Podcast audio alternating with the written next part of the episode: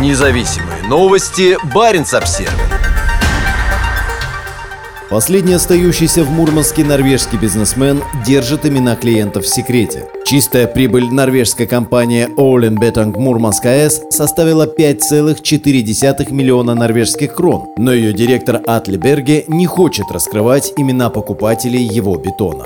Им будет нужно много бетона, думал Атлеберге, открывая 16 лет назад дочернее предприятие в Мурманске, и оказался прав. В последние десятилетия на Кольском полуострове, расположенном в самом северо-западном уголке России, наблюдается строительный бум. Это и гигантский центр строительства крупнотоннажных морских сооружений Новотека, Мурманский транспортный узел, новые рудники, дороги и фундаменты ветряков. Ну и, конечно, бесчисленные новые крупные хранилища для ракет и боеприпасов ВМФ. Когда в 2016 году Баренц Обзервер приезжал на бетонный завод Берге на окраине Мурманска, основным его заказчиком был Ямал СПГ, первый завод Новотека по производству жиженного природного газа в российской Арктике. К сожалению, мы не можем предоставить какую-либо информацию о наших клиентах, говорит сегодня Атли Берге. Берге – последний норвежец в Мурманске, у которого есть самостоятельный бизнес, продолжающий полным ходом развиваться в то время, когда тысячи зарубежных компаний свернули свою деятельность и покинули страну после приказа Владимира Путина о военном вторжении в Украину год назад. «Вести бизнес в России очень нормально», – говорит он Баринс Обзервер. «У нашей российской компании несколько лет хорошо идут дела, и мы направляем более высокие дивиденды от российской компании в Норвегию.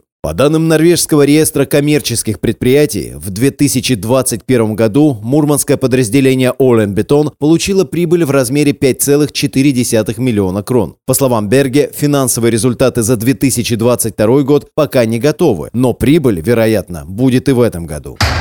Обвинения в шпионаже – в 2016 году положение Берге в столице российской Арктики оказалось под угрозой, когда с ним жестко поговорили сотрудники ФСБ, обвинив в сборе информации для норвежских спецслужб. Позже, когда бизнесмен возвращался в Россию после поездки на родину в Норвегию, на пограничном пункте пропуска Борисоглебск ему отказали во въезде и выслали из страны на 10 лет. Из-за невозможности вернуться в свой директорский кабинет на заводе в Мурманске, Берги решил подать в суд на норвежское государство за неуклюжие попытки завербовать его и его коллегу для подготовки отчетов для разведки, чему, по словам Берге, он постоянно сопротивлялся. Берги заявил, что из-за этого Олен Бетон потеряла потенциальный крупный контракт с российским заказчиком и подал в суд на государство на 136 миллионов крон. По словам Берги и еще одного ключевого норвежского сотрудника в Мурманске, ФСБ показывала им сделанные в Киркинессе фотографии представителя разведки, выходившего с ними на контакт. Коллега Берги даже рассказал, что у них также были фотографии его квартиры в Киркинессе, что говорит о присутствии российской разведки в этом приграничном городе.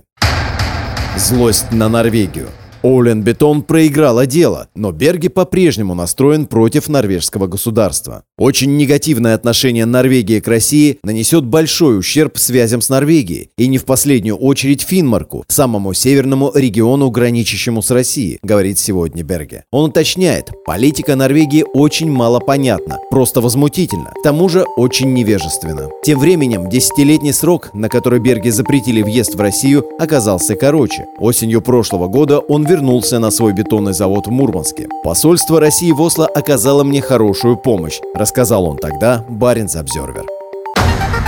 Независимые новости Баринс Обсервер.